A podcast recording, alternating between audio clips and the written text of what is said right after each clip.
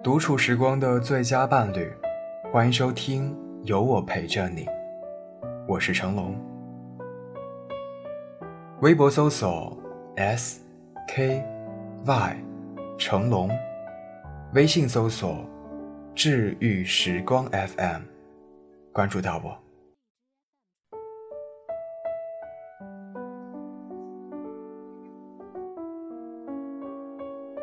我一直是个后知后觉的人，比如这一轮举国谈论了大半年的房价飞涨，我很晚才察觉到周围人的异样。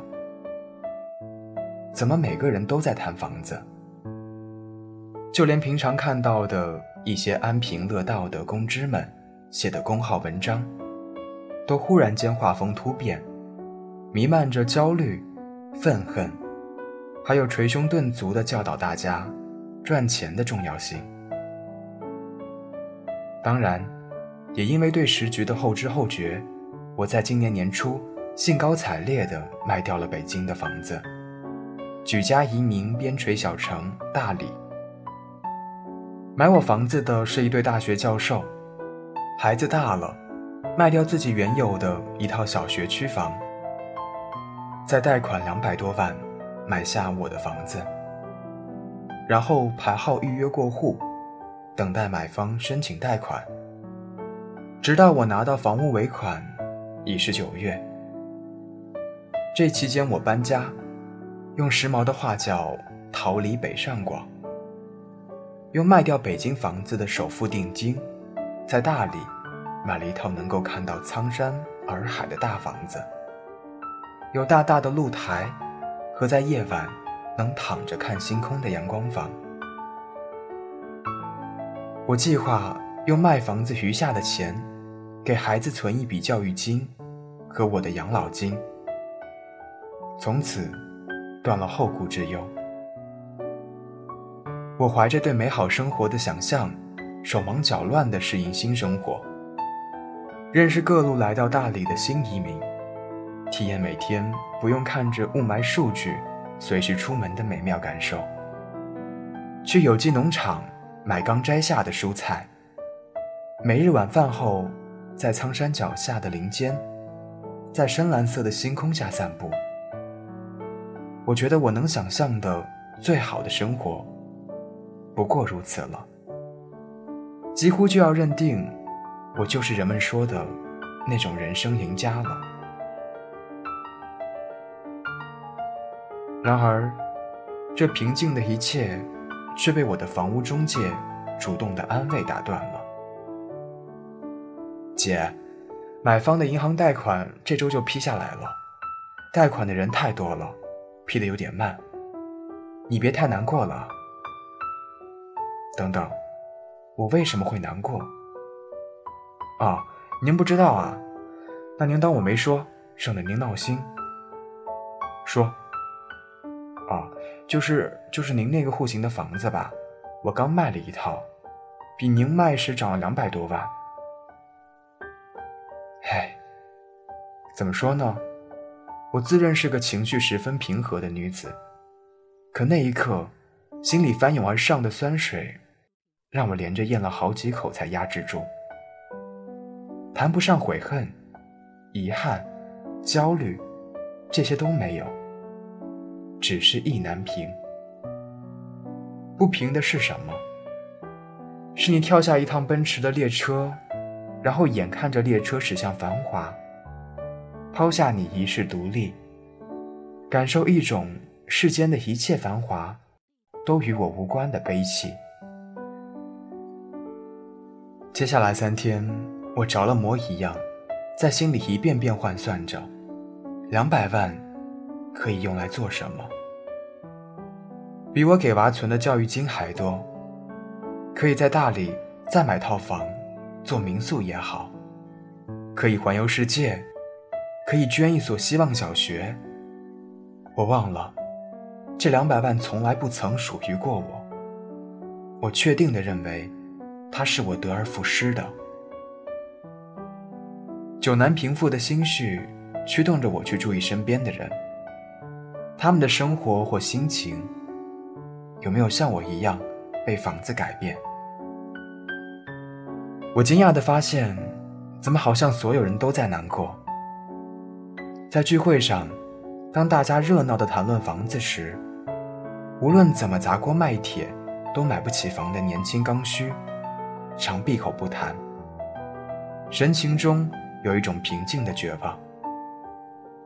我几乎要担心，下一秒就会看到他掩面低泣。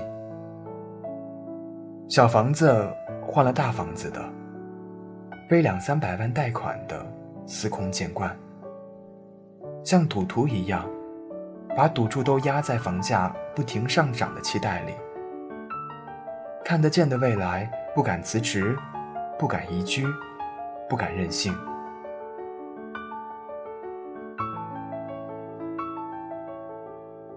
当然，还有像我这种早早把房子卖了，错失大涨良机，在可见的未来再也买不回来的，几乎是全场默默同情的对象。我都快要听到他们在心里与自己的处境做一番对比后，暗暗欣喜的声音了。无论职业如何，地位如何。手中可支配的金钱数量如何？每个人心底都潜藏着一种害怕被时代抛弃，害怕在日出月落中就悄无声息变成穷人的恐惧。中产阶级最大的焦虑，就是害怕跌出自己的阶级。在这一点上，我们整齐划一的具有了成为中产阶级的资格。可是，对大多数人来说，一套房子再值钱，也只是个账面数字。除非卖掉房子套现，离开所在的城市，换到房价差巨大的小城镇，过一种过于平淡的生活。大多数人并没有脱离轨道的勇气。然而，其中也有不少人人生开挂。在合适的时机买下几套房子，又在合适的时机卖掉几套，套现离场，出国或移居小城，去过想要的生活。他们一般都很精明，总会在一线城市留一两套，继续增值，备着给孩子上学住，以及赚取租金。如果待在北京，我恐怕一辈子也无缘认识这类被称为人生赢家的人。但搬来大理后，邻里邻居，我竟然发现了不少这个类型。我以为他们是举世羡慕的对象，凭借善于抓住机会的敏感和聪慧，一举改变命运，成为实现了财务自由的主人。最关键。他们是在三四十岁正值壮年时，就拥有了退休的资本。我无法控制的流着口水，窥探他们的生活。他们不用再做事，每日主要日程是散步、发呆、逛吃、养生、会友，以及游览青山绿水。日复一日，我在他们眼中捕捉到一种安享晚年的寂寥。与无奈，闲得久了，他们不再能淡然以对时间的荒原。我悲哀地发现，自由舒适的日子过久了，与繁忙焦躁的日子过久了，结果一样，都是厌倦。于是，他们有的开起了咖啡馆、客栈，有的不计投入的装修完一套房子。又装修一套房子，常年朝九晚五的往返于装修工地与家里，也有的致力于花钱回馈社会，在小城各种机构的追捧中，感受到了人生的价值。他们把曾经奋力卸下的枷锁，又一件件带了回来。观察他们的生活。竟能获得一种疗愈的力量。看到人生这出剧的荒诞之处，会让我因卖力演出而起伏不定的心绪平静下来。如果人生的追求系于外境，心随境转，那么闲适时想忙碌，繁忙时想避世，这一生的日子就在这样的兜兜转转中消耗殆尽。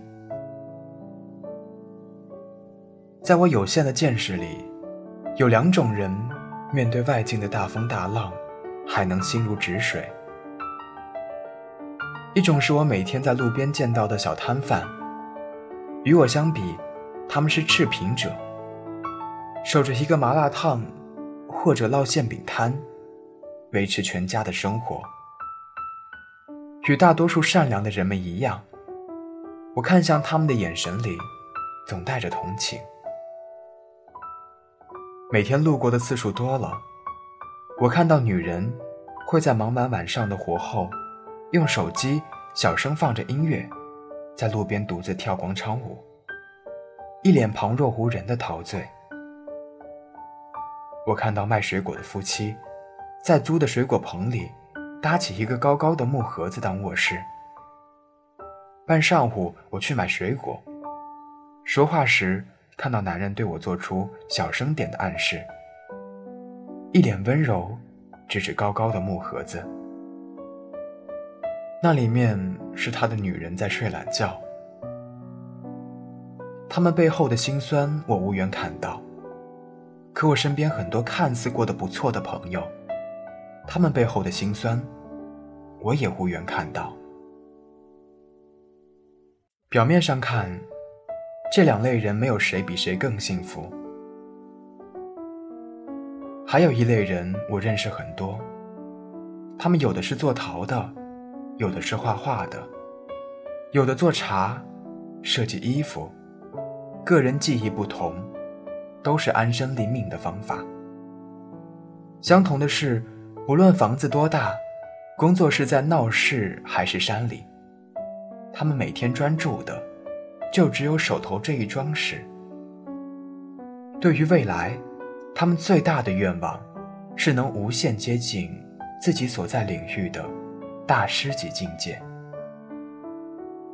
我跟他们说起自己卖房子的遭遇，抱怨损失了一大笔原本能让我接近财务自由、实现理想生活的钱。